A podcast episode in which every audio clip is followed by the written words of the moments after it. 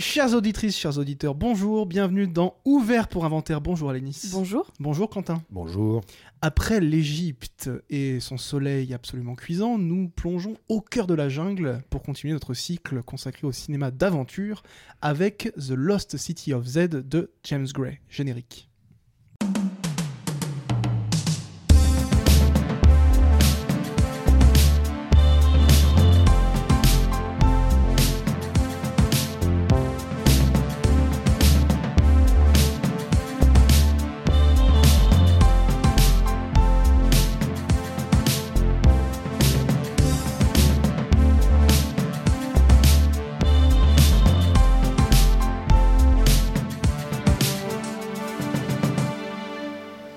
Ça sert à ça, euh, à apprendre à vivre, à apprendre à faire un lit. Nous allons donc nous plonger dans un film sorti en 2016. D'ailleurs, est-ce que ce ne serait pas le film le plus récent dont nous parlons dans cette émission jusque-là? Je crois Ah. que si, hein. Peut-être, ouais. Euh, mais ça nous semblait tout à fait à propos puisque ce film de James Gray est un film qui se passe en grande partie dans la jungle d'Amérique du Sud, pour être précis, entre la Bolivie et le, Le Brésil. Euh, film qui nous raconte donc l'histoire vraie de Percy Fawcett, qui était un militaire, euh, un militaire euh, qui euh, œuvrait pour euh, la garde royale, enfin pour la- l'armée anglaise, euh, et euh, qui, de par ses capacités et ses compétences de géographe, est envoyé pour une mission d'expédition justement en Bolivie, pas très loin du Brésil, euh, pour euh, en gros carto- cartographier euh, un territoire en guerre et servir un peu d'arbitre, euh, en gros. Euh, en tant qu'anglais, il est neutre et du coup, ben, ils, y vont pour cartographier puisque la Bolivie n'accepte pas les cartes euh, du Brésil et le Brésil n'accepte pas les cartes de la Bolivie, en gros.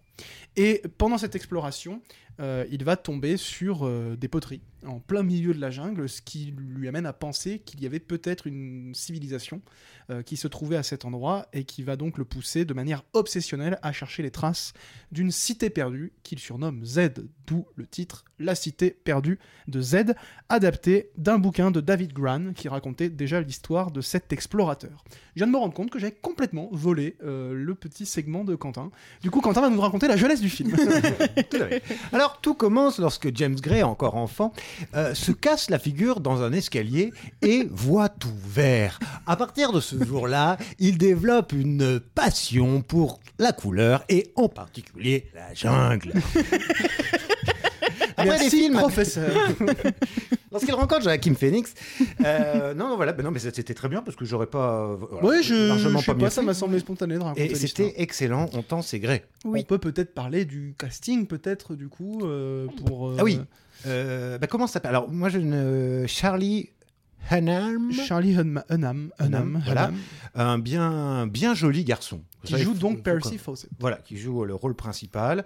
Euh, et oui, j'insiste, est bien joli, parce que je trouvais que c'était une sorte de mix entre Brad Pitt et Tom Hardy. Alors c'est très drôle que tu dis ça, puisque le rôle devait à à- appartenir, enfin le rôle, le rôle devait revenir à Brad Pitt à l'origine, qui finalement s'est retiré du casting, mais, Mais est producteur, du film avec sa boîte de production euh, Plan B, je crois que ça s'appelle. Ah oui. Euh, et oui, donc c'est marrant que tu dis ça. Ça va, c'est pas plan cul, parce que depuis tout à l'heure, on appelle le film. ah, dès qu'il y a une lettre, de toute façon. Oui, on a envie de changer. Euh, et puis c'est tout, il n'y a pas tellement d'autres personnes. Ah bah il y a Euh, quand même Robert Pattinson, Oui. comme, Oui. qui comme toujours est absolument extraordinaire. Oui, c'est vrai. Et un magnifique Tom Holland qui joue de manière, je trouve, très poignante euh, le, le fils de Fawcett. Oui, qui apparaît dans la dernière partie Oui, du qu'on film. voit très peu. qui est à mon avis la plus belle, Euh, puisque alors peut-être qu'on peut euh, alors préciser, en gros le film est construit sur une espèce d'incessant aller-retour, puisque le sujet du film c'est en gros cyclique, ouais. la folie obsessionnelle qui s'empare de cet homme qui n'a plus qu'une seule ambition dans la vie, c'est d'aller chercher les traces de cette civilisation, que ce soit la guerre, qu'il ait des problèmes familiaux, peu importe, il va retourner dans la jungle, et du coup, en fait, il y retourne plusieurs fois. Mm. Et c'est- ça fait partie de ces films qui durent, bon, il est un peu long, il dure 2h20, mais en gros, on nous raconte presque la moitié de la vie d'un personnage, puisque on le suit, en gros, pendant plus de 20 ans. Ouais. Euh, donc, euh, c'est très resserré, et en même temps très, très ample, c'est-à-dire que le film en seulement entre guillemets 2h20 nous raconte 20 ans de la vie d'un personnage et donc on alterne entre des scènes en Irlande et en Angleterre et des séquences dans la jungle, enfin des, des parties dans la jungle, et il va en gros mener trois expéditions euh, qui vont en quelque sorte à chaque fois être de plus en plus euh, complexes euh, Mm. dans la mesure où ben, il va être de plus en plus seul puisqu'il va se brouiller avec pas mal de monde, il va se créer des ennemis. Donc le film explore toutes les dynamiques institutionnelles. En gros, bah, le mec est de plus en plus seul d'un point de vue institutionnel parce qu'en gros le- on le lâche plus ou moins parce qu'on on lui dit ouais mais ça sert plus à rien de mettre de l'argent là-dedans. Et lui-même, en quelque sorte, est lâché par euh, son propre sens de la mesure, puisque ça devient le projet de sa vie, alors même qu'il traverse un début de siècle chaotique, puisque euh, le film commence en 1906, Mhm. se termine aux alentours de 1925, je crois, 20, euh, Oui, moi c'est la dernière date que j'ai notée en tout cas quand ils repartent avec son fils. avec son fils. Donc ça dure à peu près 20 ans, et entre les deux, il s'est quand même passé une petite guerre hein, Mhm. euh, au passage.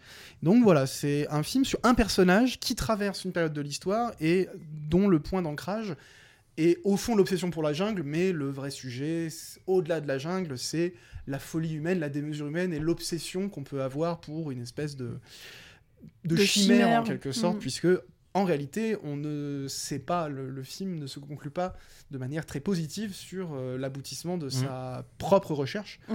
même si un carton à la fin nous précise que à l'aube du XXIe siècle, on a trouvé des traces de civilisation à l'endroit à peu près où Fawcett pensait avoir aperçu des éléments qui lui permettaient d'envisager euh, la présence euh, d'une ancienne civilisation. Bah, du coup, tout le monde en Angleterre se fout de sa gueule parce qu'il y a aussi ce débat sur les sauvages. Mm. Sont-ils nos égaux, etc. Et le fait même d'imaginer qu'il y ait pu avoir des traces de civilisation dans un lieu aussi impraticable aux yeux des Occidentaux est une hérésie, puisque ce serait amené à penser que ces sauvages qui sont inférieurs à nous avaient la capacité eh bien, de, de, de construire, euh, de mener une agriculture durable. Enfin, durable. Ils se posaient pas la question à l'époque, mais. Et raisonné, Et voilà. sans pesticides. Alors, ce qui est marrant par rapport à ça, c'est qu'effectivement, tu l'as dit, il y a ce, ce- ce qu'on appellerait l'ubris, l'ibris, hein, c'est- c'est la fo- cette folie des grandeurs un petit peu. Euh, et euh, il y a un truc qui est en, en- en tension, enfin qui est réglé d'ailleurs en en tension-résolution dans une conférence qui mène euh, en 1911 avec donc tous les aristos un peu de, de la recherche, de je sais pas quoi, donc toute une bande de fachos hein, pour aller très vite, euh, disent comment ça, c'est pas des macaques qui ont fait une, euh, une civilisation, mon cul, mon cul, bon. Et lui, il essaie donc de leur prouver ça, mais il y a quand même quelque chose qui revient et qui, à mon avis, est peut-être finalement le vrai sujet du film.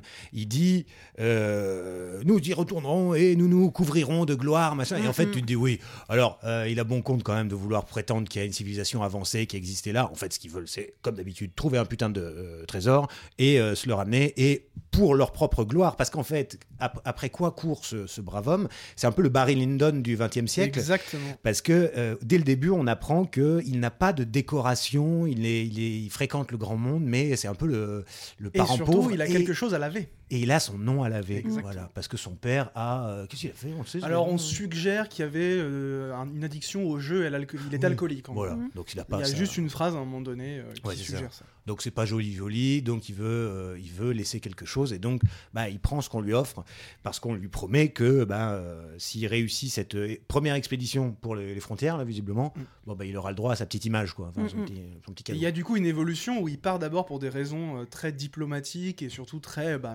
militaires, officielles. Et cette première exploration va justement provoquer quelque chose de personnel en lui, Ouais. qui est à la croisée de ses ambitions personnelles, de, bah, qui, qui recoupe du coup à la fois la gloire, laver son nom, etc. Et des ambitions, même si elles sont, peuvent paraître secondaires, où il y a cette idée de on va changer le monde et le- le- l'Occident entier nous regarde puisqu'on est à l'aube d'une immense découverte. Euh, et donc on est à la croisée, euh, comme beaucoup de cas dans les grandes figures historiques, ou en tout cas pour les personnes à qui on consacre un biopic, etc., c'est la rencontre entre la grande histoire et l'histoire intime, Mm. qui à un moment donné, presque par hasard, viennent se croiser et viennent trouver un sens commun, euh, qui n'est pas nourri des mêmes ambitions, mais qui finalement, dans un même objectif, vont trouver euh, des formes de rédemption, de réussite. De... Lui, en trouvant la cité, c'est à la fois laver son nom et en même temps ben, Mm. euh, ouvrir l'histoire quelque chose scientifique de à un plus grand. plan Mm, mm. pour. euh, Oui, parce que ce que t'as science. pas dit euh, dans le petit résumé, Louis, c'est que les Anglais, ils- n'y vont pas seulement pour, euh, comment dire, euh, trouver euh, un consensus entre la Bolivie et le Brésil, mais aussi parce qu'il y a tout un marché du caoutchouc, si je dis pas de bêtises. Ah oui, Donc euh, c'est pas non plus. intérêt, euh, voilà, c'est ça. Ils n'y vont pas non plus. euh, que pour les beaux yeux de la jungle. Voilà, exactement. Alors, cette jungle d'ailleurs, d'aucuns diraient que c'est un personnage à part entière. Mais, euh, blague à part, c'est quand même un sacré film de jungle qui est pas forcément un genre à part entière, mais presque. Mm. Je trouve que c'est si on devait l'intégrer à ce cycle, un magnifique film d'aventure, puisque on a euh, un certain nombre de poncifs, mais qui sont filmés de manière assez euh, euh, lourde, c'est-à-dire que pour le coup, on est très loin de la momie dont on parlait la semaine dernière. C'est un film d'aventure euh, lourd, pénible, il fait chaud, les corps sont euh, limités, puisque les corps sont faillibles, Mm. on ne court pas dans tous les sens. Et je trouve qu'on ressent très bien ça dans le film. D'ailleurs, James Gray en avait absolument conscience, puisqu'au moment où il lance le film, il a écrit à Francis Ford Coppola, fort de son expérience sur Apocalypse Now, en lui demandant des conseils pour aller filmer dans la jungle, ce à quoi Francis, Francis Ford Coppola lui répond ce que Roger Corman lui avait lui-même répondu à l'époque, où il avait demandé à Roger Corman des conseils pour les films Apocalypse Now, il lui a juste dit « don't go », ce qu'on traduit par « n'y va pas Mm. Euh, Ce qu'on aurait pu d'ailleurs conseiller à Fawcett, et du coup c'est drôle, parce que les films qui se filment dans la jungle, on a toujours Mhm. l'impression qu'il y a un truc un peu méta sur bah, les mecs qui sont vraiment allés, euh, donc il y a presque un récit du tournage à travers l'aventure que vivent Mm, mm. les personnages de la fiction. Donc ma question, est-ce que euh, vous avez déjà aimé le film hein, À ce stade-là, je peux vous poser la question. Est-ce que vous avez trouvé que c'était un film d'aventure euh, chouette? Moi, je sais qu'à chaque fois, ça me prend au trip ces scènes dans la jungle, notamment le moment où il pense apercevoir une statue, mais une cascade d'eau lui tombe sur le visage, le son. le- Puis James Gray est assez fort, avec parfois des très gros sabots, mais il est assez fort pour créer des moments de tension comme ça. Est-ce que vous avez trouvé que c'était un bon film d'aventure? Quentin, tu veux commencer ou? Euh, oui, oui, moi je trouvais que c'était chiant comme la pluie. Euh, je l'avais, euh, je m'étais déjà fait mortellement chier au cinéma quand il était sorti. Et alors, cela étant dit, je me suis paradoxalement, peut-être parce que voilà, je suis sérieux pour préparer les émissions, mais je suis un petit peu moins fait chier dans mon souvenir, alors que je l'ai vu à la télé, enfin chez moi. Mm. Alors que normalement en salle, on est un peu plus concentré. Mais euh, je trouve ça un peu faussement contemplatif euh, et, euh, et je, je, je trouve ça très prétentieux en fait. Très très prétentieux. Euh, je, je développe, développe- Ne te pas. je développerai peut-être un peu après. Vas-y, Alénis. Bah, euh, alors moi j'avais plutôt appré- apprécié le premier visionnage au cinéma. Euh, un peu moins cette fois-ci parce que j'ai trouvé le système de cycle un peu longué, je dois, je dois bien l'avouer. Et euh, également, euh, je me suis un peu plus focalisée, euh, presque malgré moi, sur l'aspect justement de ce personnage qui, au début, veut laver son nom, qui est soutenu par son épouse, qui reste du coup en Irlande et qui va rester seule pendant des années. Et petit à petit, voilà, cette, comment dire, cette obsession de retrouver la gloire, de, enfin voilà, aussi de se glorifier de cette découverte, euh, va faire que il va laisser sa famille presque à l'abandon, quoi. Il va les abandonner pendant des années et des années. Euh, voilà, il revient, il a toujours un nouveau gosse qui est pondu, euh, qui lui dit ah bah je te connais pas, mais oui, euh, ok, bah on- Connard on repart, voilà. Et donc, en plus, lui qui se veut progressiste au début Oui. en disant l'égalité homme-femme, patati patami, Quand ça l'arrange pas. euh, quand ça l'arrange pas, finalement, reste à la maison, occupe-toi des gosses, quoi. Donc voilà, j'ai plus eu vraiment cet aspect de, euh, effectivement, le il film ne se complaît pas là-dedans par ailleurs. hein, euh, Non, non, le bien per- Le sûr. personnage, enfin le, le film est justement sur les limites Oui, euh, de ce que traverse ce personnage, où au bout d'un moment il y a quelque chose d'assez absurde en Ouais. réalité. Oui, non, mais c'est ce qui est bien. C'est-à-dire que parfois, on a marre quand on, on plaque sur des époques très anciennes les concepts d'aujourd'hui ou Oui. même le, le progressisme d'aujourd'hui. Et là, c'est vrai qu'au début, on se dit, ah putain, eh oh, eh oh, on est au début du 20e quand même, calmez-vous. Mais en fait, non, non, c'est bon. C'est-à-dire Oui, que on- oui, c'est on, quand même on est, on est égaux, reste. mais euh, Mm, comme mm. dirait euh, George Orwell, certains plus que d'autres quand même. Mm, mm, Elle- la, clair. conversation avec sa femme, elle est quand même pas mal celle-ci. Non, non, mais tu. Non, euh, intellectuellement, oui, mais tu, tu vas pas pouvoir y aller. euh. littéralement, euh, euh, la- sa femme lui dit, mais toi qui considères qu'on est égaux, il dit intellectuellement oui, physiquement jamais de la vie. Voilà. Donc ferme-la ou je retourne. une. De toute façon, tu restes ici, tu fais tes gosses. Mais et cela tu- dit, on voit très bien que les, ex- les explorations qu'il mène, c'est un truc d'homme. Oui. Dans ce que ça pire aussi. Bah puisque oui, oui. Ouais. Il y a des séquences notamment d'ego. Mm. Mm. Où il y a tout un conflit qui va être provoqué avec un, un espèce d'aristocrate anglais qui va le soutenir dans son projet, Mm. qui a pas du tout la cardio, enfin le cardio pour aller Oui, dans la qui va jungle. les accompagner, Et en ouais. gros, il va après euh, le- les faire passer pour des, des traîtres, etc. Alors que lui-même est une espèce d'enflure. euh, Oui. finie, Ouais, euh, ouais, ouais, qui vole. antagoniste, il met de mm, l'huile sur la bouffe juste pour les foutre dans la merde. C'est clair. Et c'est vrai que les quelques scènes montrent bien, oui, on imagine la difficulté du périple. C'est-à-dire, dès le premier périple, il y en a qui crèvent, euh, qui se cassent la gueule, qui se font bouffer par les piranhas, qui se prennent des flèches. Enfin bon, euh, oui. c'est- Bah ça j'aime bien pour le, pour le coup, Oui. je trouve que le film montre Ça, assez bien que Ça, oui. dans un contexte comme celui-ci, l'exploration a un sens qui aujourd'hui, de par les moyens techniques, etc. Et puis surtout le défrichage qui a été fait Mmh. aussi en termes de cartographie, euh, à l'époque, c'était une espèce de vertige absolu Mm. d'aller dans un endroit qui n'avait été foulé que par euh, bah, ceux qui sont originaires, disons, du territoire, et qu'en tant qu'occidental, il y a une découverte euh, du passé, entre guillemets, euh, de par le fait même d'aller sur ces territoires. Et les mecs, ils partent pour deux ans, il faut le préciser, c'est pour ça qu'il voit pas ses enfants grandir. C'est quand il part, il part pour 2-3 ans minimum. Oui. Oui. 2-3 ans dans la jungle, Mm, mm. à se faire bouffer par les moustiques, euh, à bah, galérer dans des endroits euh, complètement. euh, Enfin, le mec crapahute euh, dans des endroits impraticables. Et du coup, ça donne aussi la mesure du vertige du mec qui est au milieu de la jungle, à un endroit où il se dit personne n'est jamais venu là, et il tombe sur des poteries, quoi. Ouais. Et juste cette scène est assez forte, quoi. Il tombe sur des poteries, et là, tout à coup, il y a une espèce de vertige de euh, tout ce que je pensais de la jungle euh, n'est pas ce que c'est. Et en réalité, il y a sans doute quelque chose qui a disparu, mais qui relève d'un passé. euh, alors que moi, je pensais tomber sur un truc vierge, alors qu'en fait, non, je ne fais que redécouvrir Mm. tout un pan de l'histoire qui se trouve euh, sur les traces de, de cette jungle impénétrable. Oui. Et ça, Et- pour le coup, le film le montre bien que c'est les mecs ils galèrent, quoi. Mm, mm, complètement. Il y a une scène que moi personnellement j'aime beaucoup, c'est quand il découvre euh, cette tribu euh, cannibale en fait. euh, au, au tout début et euh, donc bah, le, je crois que c'est le deuxième cycle donc l'aristo est déjà avec eux ils disent euh, il dit euh, non non euh, moi je vais pas avec eux ils vont nous bouffer et tout et ils se rendent compte qu'avec une mixture ils arrivent à assommer les poissons Mm. de cette rivière pour euh, prendre juste les poissons dont ils ont besoin pour se nourrir et vraiment ils- enfin Et il découvre qu'il y a de l'agriculture. euh, Oui, voilà, c'est ça, qu'il il- déjà, il, prend conscience lui-même en tant que progressiste du mépris qu'il avait pour euh, ces peuples qui en réalité en fait euh, sont adaptés à l'environnement et non Exactement. pas le même. Enfin, c'est le truc classique. De toute façon, maintenant, je veux dire, depuis on a eu Lévi-Strauss hein, euh, Mhm. sur le relativisme culturel euh, et qu'en réalité tout est question de perspective. euh, et notre regard est conditionné par euh, notre propre culture, etc. ouais Qui Le fait de bien bons jeans, d'ailleurs. Comment? Qui fait de bien bons jeans. Lévi-Strauss. C'est très chaud aujourd'hui. Je suis, écrasé par la chaleur. On est dans la jungle. On est dans la jungle, on vit vraiment le truc. Alors, une question à laquelle vous avez peut-être une réponse, parce que peut-être. euh, euh, pourquoi ils sont obligés d'avoir un vieux radeau de merde alors qu'on est au début du 20 e Ils peuvent pas avoir un petit bateau Bah, quand tu l'amènes dans la jungle Et tu te démerdes Non, mais je veux dire. Bah non, mais ça fait partie justement de ce que Ouais. je disais de la galère. C'est qu'une fois qu'ils sont dans la jungle, ils, ont, ils peuvent pas transporter beaucoup de matos. Quoi. Donc, euh, ah ouais, ouais, c'est ça. Euh, le film, il dure 2h20, mais il il peut pas tout montrer. C'est-à-dire que ce qu'on se rend pas compte des, des- certains moments, c'est qu'on le voit partir en voiture. Et le plan d'après, il est dans la jungle. Mm. Mais entre les deux, il y a eu 6 mois. Quoi. Oui. Il a dû prendre le bateau, et puis il a dû arriver jusqu'au point de ralliement dans la jungle. Et puis à ce moment hallucinant où il débarque dans la jungle et il y a un opéra Oui. euh, où on se rend compte qu'il y avait vraiment des, des mecs, en fait, euh, leur truc c'était d'aller au fin. fin. Il y avait ce- cette vague d'explorateurs, un truc qui a Mhm. un peu. Bah, L'homme a largement défriché le monde, il y a toujours des choses à découvrir, mais c'est aussi cette époque où on comprend que l'exploration c'était tout un état d'esprit, il y avait une espèce de mouvement comme ça. Hmm. Et je pense que, ouais, bah, ils ont un radeau pourri s'ils n'ont pas le choix, quoi. Et puis surtout, ça rajoute à l'esthétique du Ah oui. Bah, le film n'est pas ultra, ultra réaliste non plus. hein. Euh, ça se veut euh, vraisemblable, mais euh, Oui. je crois qu'il y, a- y plein d'écarts qui sont faits avec le- la réalité en termes même anthropologiques. Enfin, les, les peuples qui montrent, je sais pas s'il y a de véracité sur le fait que ces sociétés-là existaient à cet endroit-là. On sent qu'il y a des efforts qui sont faits, mais euh, c'est pas du tout euh, du genre rouge. hein. c'est Bah, pas un même, film euh, d'eth- d'ethnologue ou, ou autre.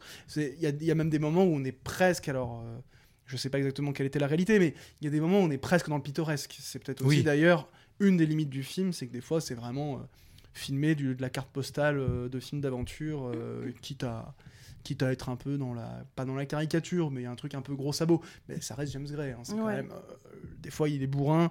Et j'ai l'impression aussi que James Gray plus il pense être subtil plus il est bourrin. Notamment ce raccord mouvement sur un verre d'eau qu'on renverse la petite goutte descend le long du comptoir et hop raccord avec un train qui traverse la jungle Là, je passe à côté. Là. Ouais, c'est- moi non plus, là, C'est je- un raccord pas, vraiment, euh, m'as-tu vu Oui. Bon, ça dit pas Ouais. grand-chose. Et en fait, là, en voulant être subtil en tant que cinéaste, c'est un truc vraiment de, de gros bourrin, quoi. Et ça me fait penser ce que tu dis à un plan un peu méta qu'il y a au début du film.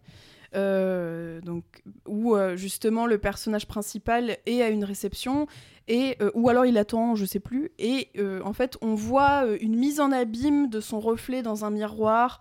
Et c'est vraiment, enfin, tu vois, c'est un peu la métaphore de en fait toutes les destinées qui peut, enfin voilà, Mais tous oui. ces cycles, patati y patati. a un rappel à ce cher Orson Welles qui Oui. faisait le même plan dans Citizen Kane.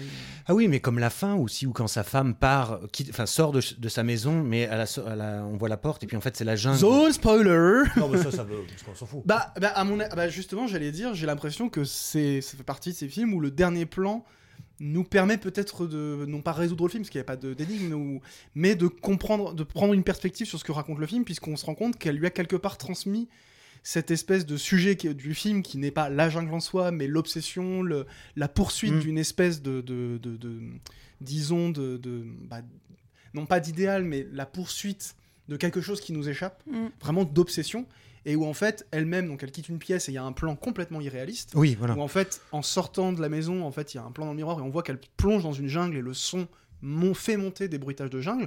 En fait, elle est en, en cherchant son mari qui a disparu, parce que pour le coup, on on l'avait pas dit, mais à la fin, il disparaît dans la jungle. On sait Ouais. pas s'il est mort ou pas. Bon, on doute qu'il est mort parce qu'il a été sacrifié par, euh, par des indigènes. Euh, et ben, en fait, elle plonge elle-même dans sa propre jungle. Mm. Et si tu veux, la jungle devient euh, une espèce d'incarnation de cette idée, quoi, qu'on se perd dans notre propre jungle. et cette jungle, c'est nos obsessions qu'on peut avoir. Il y a un truc un peu universel. quoi. Oui, oui, c'est métaphorique. C'est commode. Ouais, je- oui. Bah, il y a la, la jungle, elle incarne un truc très, très, très euh, littéral et un peu universel. quoi. Mystérieux. On a- ouais. oui, Lui, c'était littéralement la jungle. Mm, mm. Et à la fin, il y a cette- presque cette idée de on a tous notre propre jungle. Quoi.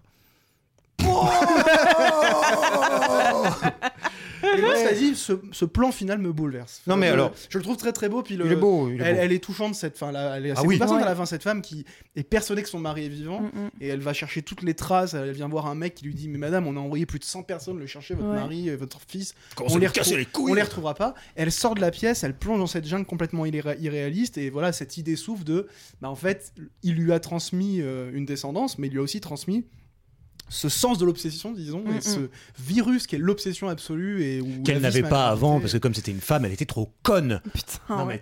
mais. Bah, et puis Bah, surtout, ouais, euh, Alors c'est elle qui a trouvé le paplard hein, dans Ouais, la recherche ouais, et tout. Au sûr. début, on comprend que c'est elle qui a- l'a mis sur l'a mis sur la un piste. peu comme dans la momie, en fait. Oui. Et d'ailleurs, ce qui est très étrange, c'est que moi, dans mon premier souvenir du film, au cinéma, j'étais persuadée qu'à un moment, elle venait avec lui. Oui. Alors que, bah non, en fait. euh, Oui, mais vraiment, truc- euh, à la fin, c'est son fils, c'est son jeune fils qui l'accompagne, mais elle, euh, à aucun moment, elle, le- elle vient avec lui. Donc euh, voilà. Moi, j'ai juste envie de dire de Robert Pattinson, il est génial comme toujours.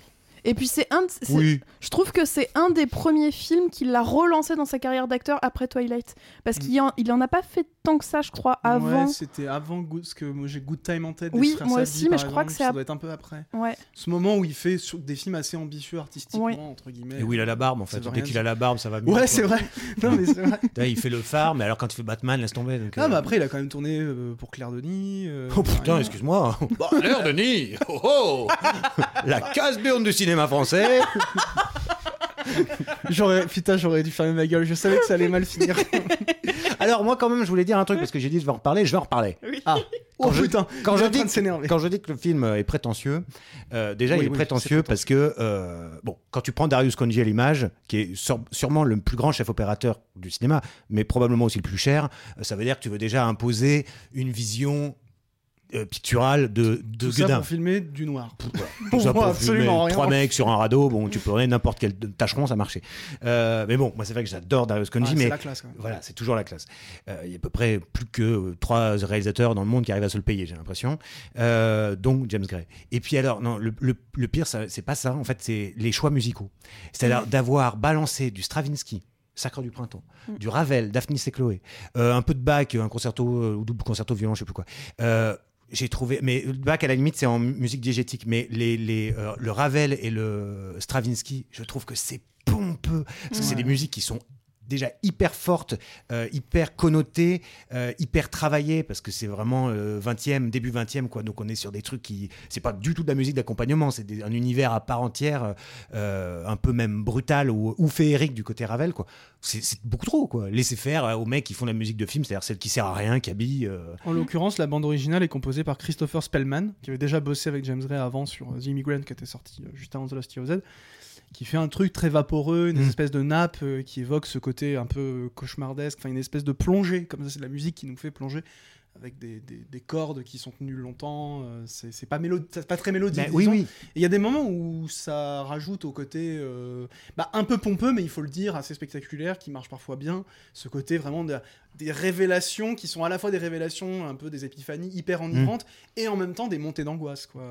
Mais la musique du compositeur. Oui, oui, Voilà. euh, voilà. Je parle, oui, je parle voilà. de la bande originale. Ça, ça Mhm. là, elle, elle me pose aucun problème. En fait, je, je pense si j'étais compositeur de musique de film, tout va bien, je ne le suis pas, mais je crois que je supporterais pas. Tu sais, tu es là, toi, tu, tu, tu- bon, on dit, tu fais la musique de mon film et tout. Et puis on dit, ah oui, je t'ai pas dit, euh, j'ai mis euh, du Ravel à un moment donné. Mm. D'accord. Donc en fait, t'as mis genre la musique du plus grand compositeur du XXe siècle. Et moi, derrière, il faut que je fasse mes vieilles napasses de merde pour. ça va? Non, mais en fait, tu dois pas pouvoir faire ça, c'est pas possible. Ou bien tu fais genre un peu comme Kubrick, tu prends que des, euh, de, la, de la Mm. musique savante, classique, machin. Quitte à faire composer une BO entière pour 2001 euh, par un mec, Oui. où finalement tu vas jeter le travail. tu dégages. voilà, c'est ça. En disant non, t'es moins bien que un tel. oui, oui. Non, mais, enfin, je dis ça, je suis salaud. Je préfère Beethoven. en Il mélange, euh, il mélange dans Shining, par exemple, Wendy Carlos et euh. Bella Bartok, quoi. Mais euh, là, ouais, je sais pas. Peut-être parce que j'aime beaucoup Ravel et tout. Je, je trouve que c'est euh, un peu au chausse-pied, que c'est un peu Mais le ça, gamin qui est tombé là-dessus dans la une- discothèque une de son père. Une nouvelle fois, c'est du James Gray. C'est-à-dire que t'as l'impression que plus il veut jouer au grand garçon, plus tu Oui. as l'impression qu'il va être subtil, Mm, mm. plus il est gros sabots, etc. Peut-être que ce qui sauve, à mes yeux, The Lost of Z, c'est que je trouve que ce sujet de l'obsession euh, correspond parfaitement à l'idée de la jungle, disons. C'est- J'ai l'impression qu'il y a une convergence entre le lieu et le sujet assez parfait. Du coup, ça, je disais en rigolant, c'est un personnage. Oui, oui. C'est complètement con de dire ça, ça, ça veut un peu rien dire. Non, mais. Mais c'est vrai que pour le coup, la jungle est un lieu qui, dans le film, prend une espèce d'incarnation que je trouve assez sidérante par moment. Et il y a plusieurs effets de sidération qui m'attrapent euh, plutôt bien. Et en même temps, j'ai pas de mal à reconnaître que c'est gros sabot pour pas dire carrément grossier parfois. Mm. Il y a des vrais effets. C'est un peu la limite chez, chez James Gray. Et en même temps, moi, je trouve que voilà, il a, il a, il a une certaine capacité à articuler euh, des temporalités. Genre, c'est un cinéaste plutôt. Il a une forme d'aisance, je trouve. Il est assez fort. Le, je trouve par exemple que le film euh, euh, arrivait à raconter une période de vie aussi longue sur un film de 2h20 sans avoir cet effet parfois un peu. euh, trop rapide, trop expéditif. Des fois, il y a des films comme ça, où ça dure 2h20, on a l'impression que ça n'a rien raconté parce que chaque séquence chassait Mm. la, la précédente. quoi. Euh, là, par exemple, je trouve une des séquences les plus ratées du film, c'est la seconde guerre, la première guerre mondiale, Oui. parce que c'est hyper long et spectaculaire. Tu sens qu'il il se complaît à filmer des scènes de bataille. Il disait tiens, j'ai un film qui se passe dans cette période. Oh, j'ai quand même pas passé à côté l'occasion. euh, C'est un, un gros cheveu sur la soupe. Oui, ouais, et tu oui. sens qu'après il essaie de rattacher ça autour du fait que, en fait, ça se termine sur un plan où la caméra tombe, un des rares plans euh, un petit peu visibles parce qu'il est assez classique, James Gray. hein. Mm. Il est plutôt héritier du cinéma classique hollywoodien où la mise en scène est relativement effacée. Quand elle s'efface pas, tu peux faire des, des plans de gros bourrins, des raccords hyper visibles, vraiment, mais assez, assez inélégants. Et là, la caméra tombe avec le personnage et du coup, il est à la verticale à l'image, quoi. T'as un peu ce truc de le mec reste debout, en fait, euh, toute cette séquence, c'est pour montrer que malgré la guerre, malgré tout ce qu'il peut traverser de la grande histoire, de son histoire intime, rien ne le détournera de ce qu'il a en tête. Et ce qu'il a en tête, c'est euh, la gloire de son nom, sa propre gloire et l'accomplissement de cette obsession euh, Mm. qui peut après s'incarner dans autre chose. Il y a un truc un peu universel. Oui, euh, oui. C'est l'obsession de manière un peu générale. Oui, puis il y a la- il y, a la voyante euh, dans- qui vient euh, Oui. Dans cette guerre. L'incrustation. Voilà, mais En qui fait, sert- on les, on voit, ça, on les voit dans la jungle, c'est grossier. Pareil, tu vois, truc de mise en scène. Mm. Dès qu'il est dans le truc, James Gray, en fait, Mm. dès qu'il est dans le, dans le truc, euh, disons, le, dans la démonstration Mm. du fait qu'il est metteur en scène, eh ben, il est grossier. C'est dommage, parce que par ailleurs, c'est un plutôt bon cinéaste classique. C'est d'ailleurs, à mon avis, un des derniers et rares vrais héritiers du classicisme hollywoodien où on sent qu'il est très attaché à- parfois à ce que ce qui compte, c'est ce qui est euh, purement à l'image, ce qui est en Mm. train d'être raconté. Il y a un côté un peu fordien dans les scènes de cheval, tu vois, euh, au début notamment. Oui, oui, Il y a la de chasse à courre. Ouais. Voilà, c'est euh, c'est assez. La euh, mise à mort du cerf sacré. euh, Mm. ah Hein Je l'ai pas vu. Aïe. Pas mal. Donc voilà, moi j'aime j'aime plutôt bien James Gray, sauf quand il me rappelle, euh, quand il me hurle au visage que c'est un cinéaste, Ouais. Bah, je suis assez d'accord. un auteur. Et je suis assez d'accord avec ce que tu as dit, Quentin, sur la musique. Je pense que je, je l'avais pas vraiment conscientisé, mais je trouve, ça, je trouve ça assez gros sabot, assez prétentieux aussi. Malgré euh, les autres qualités du film euh, Mm. soulevées par Louis. Et puis son côté Inception à la fin, avec sa- la vieille boussole qui arrive aussi. Oui, oui, a- oui. Puisqu'on a révélé un peu la fin, bon, pour ceux qui l'auraient pas vu et qui voudraient se le cogner, et qui d'ailleurs, on l'a pas dit, il est où ce. Sur MyCanal. MyCanal. Mm. Euh, sur Amazon Prime aussi. Ah oui, Ceux qui ont Amazon Prime, faut Oui. profiter. Euh, eh bien, euh, bon, c'est vrai qu'il y a cette boussole qui apparaît à la fin, et donc il y a une ouverture aussi, puisque c'est censé être le symbole de quelque chose. Bah, bientôt la suite, euh, The Lost City of A. On est, on est Oui. revenu au début de l'alphabet. Donc on aura, voilà, on en a pour quelques années. Euh, oui, je, je, je sais pas si vous voulez ajouter des trucs.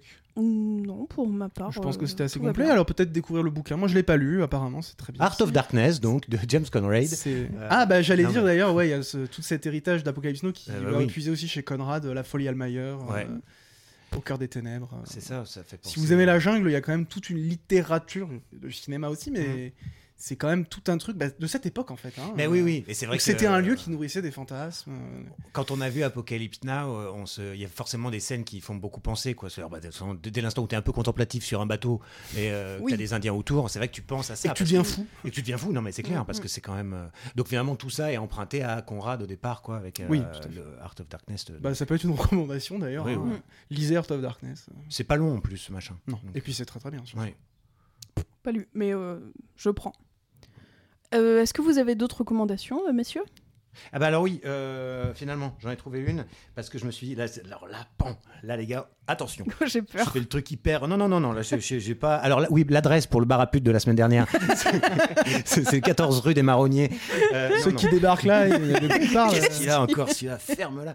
Non, alors il y a un an ou deux, je sais plus, euh, je m'étais euh, plongé dans le livre Au commencement été euh, de David Graeber, que nous avons perdu l'année dernière, je crois, et David Wengrow, donc un énorme machin d'anthropologie, euh, justement, sur ben, euh, les sociétés archaïques, ce que ça aurait pu donner, enfin les, autres, ce que les, civilisations auraient pu être si ben, on avait suivi d'autres chemins que le nôtre, par exemple.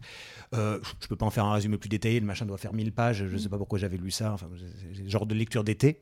Mais je me suis dit que c'était très bien thématiquement de sortir ça. que Ça montre que je, en plus, le mec sérieux, quoi.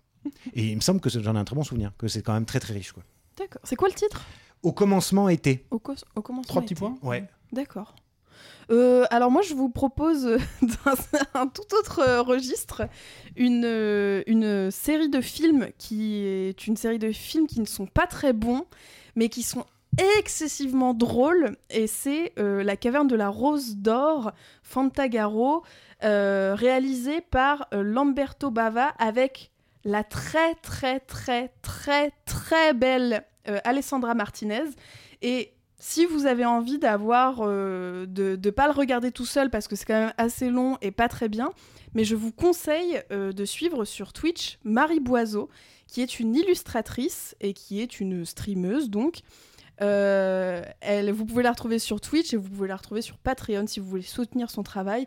Et moi j'ai regardé euh, tous les dimanches pendant un certain temps euh, du coup la, caverne, la caverne de la Rose d'Or et j'ai excessivement ri. Et donc voilà, je, vous conseille plus Marie Boiseau que la série en elle-même. Et toi Louis? Euh, moi, je reviens dans la jungle. Je retourne dans la jungle. Je vous conseille deux films. Je vais pas en dire beaucoup plus parce qu'à mon avis, on va en reparler à un moment donné dans cette émission. Je vous recommande deux films de Werner Herzog qui se passent dans la jungle. Deux films avec Klaus Kinski, acteur complètement starbé. Euh, en l'occurrence, Aguirre la colère de Dieu et surtout Fitzcarraldo, euh, qui est un film qui raconte l'histoire d'un mec qui voulait construire un opéra dans la jungle, mais comme il pouvait pas y accéder en bateau, il a dû monter un bateau sur une colline. Bon, Mhm. bref. Les films sont complètement fous. Ils racontent l'histoire, pareil, de mecs un peu fous, surtout Fitzcarraldo, qui ont des espèces d'ambitions démesurées avec cette obsession pour la jungle. Et pour le coup, c'est des films tournés au cœur de la jungle et on sent ce poids de, de ce lieu qui est vraiment filmé magnifiquement dans ces deux films, Aguirre la colère de Dieu et Fitzcarraldo, euh, deux films allemands de, de Werner Herzog, qui sont des purs films d'aventure pour le coup. euh, euh, si euh, tant est qu'on considère que l'aventure c'est autre chose qu'Indiana Jones et les films américains, puisque ce cycle est consacré uniquement au cinéma d'aventure américain. Mais il en existe d'autres. Tout à fait. Et euh, juste pour dire, le- la, la petite série de films que je vous proposais, c'était aussi évidemment une série d'aventures, euh, voilà, Euh, assez rigolote avec des marionnettes très moches qui parlent, mais c'est voilà, c'est ça l'idée quoi. Sur ce, messieurs, Madame. on vous souhaite à tous une très bonne euh, journée, soirée, après-midi, matinée, euh, comme vous voulez, et on vous dit à la semaine prochaine. Au revoir. Salut Au revoir.